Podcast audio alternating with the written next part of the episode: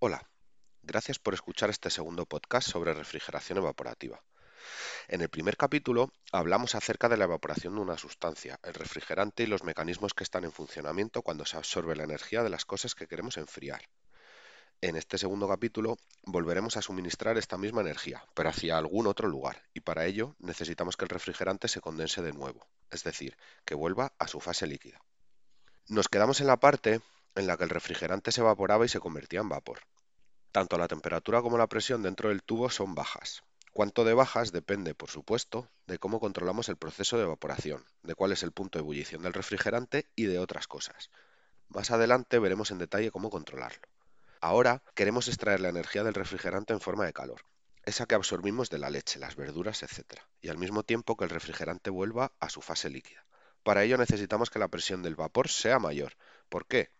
Recuerda lo que aprendiste acerca de la ebullición a diferentes presiones. Una presión baja equivale a una temperatura baja y una presión alta a una temperatura alta. Por lo tanto, simplemente comprimimos el vapor del refrigerante a una presión más alta utilizando un compresor.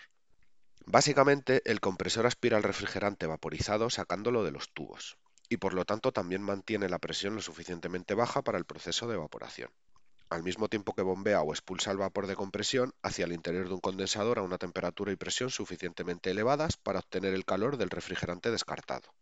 Si lo comparas nuevamente con el frigorífico de tu casa, el condensador es la rejilla o los tubos negros calientes ubicados en la parte posterior del frigorífico.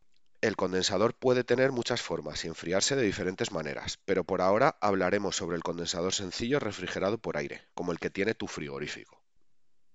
Dentro de los tubos del condensador la presión ha aumentado bastante y el vapor también está muy caliente. El exterior de los tubos está ahora expuesto al entorno y mientras se enfría a causa de temperaturas ambiente más frías, en nuestro ejemplo por aire, el refrigerante del interior comienza a condensarse.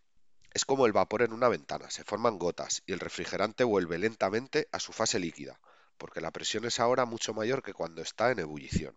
Cuando el refrigerante se ha enfriado a la misma temperatura o a una ligeramente por encima de la de su entorno, también ha recuperado su fase líquida. Al enfriarse bajo presión ocurre lo contrario con la evaporación. El vapor caliente disipa la energía en forma de calor y al hacerlo se condensa debido a la alta presión y se vuelve líquido. Lo que sucede, de hecho, es que la energía que ha absorbido a través de la leche, las verduras, etc., se ha transportado a través de los tubos, ha sido bombeada a través del compresor hasta el condensador y se ha liberado en forma de calor hacia el aire circundante. Un momento, ¿acabamos de calentar la cocina con el calor de la leche? Sí, no mucho, pero de hecho hemos añadido una pequeña pizca de calor que logramos absorber de la leche.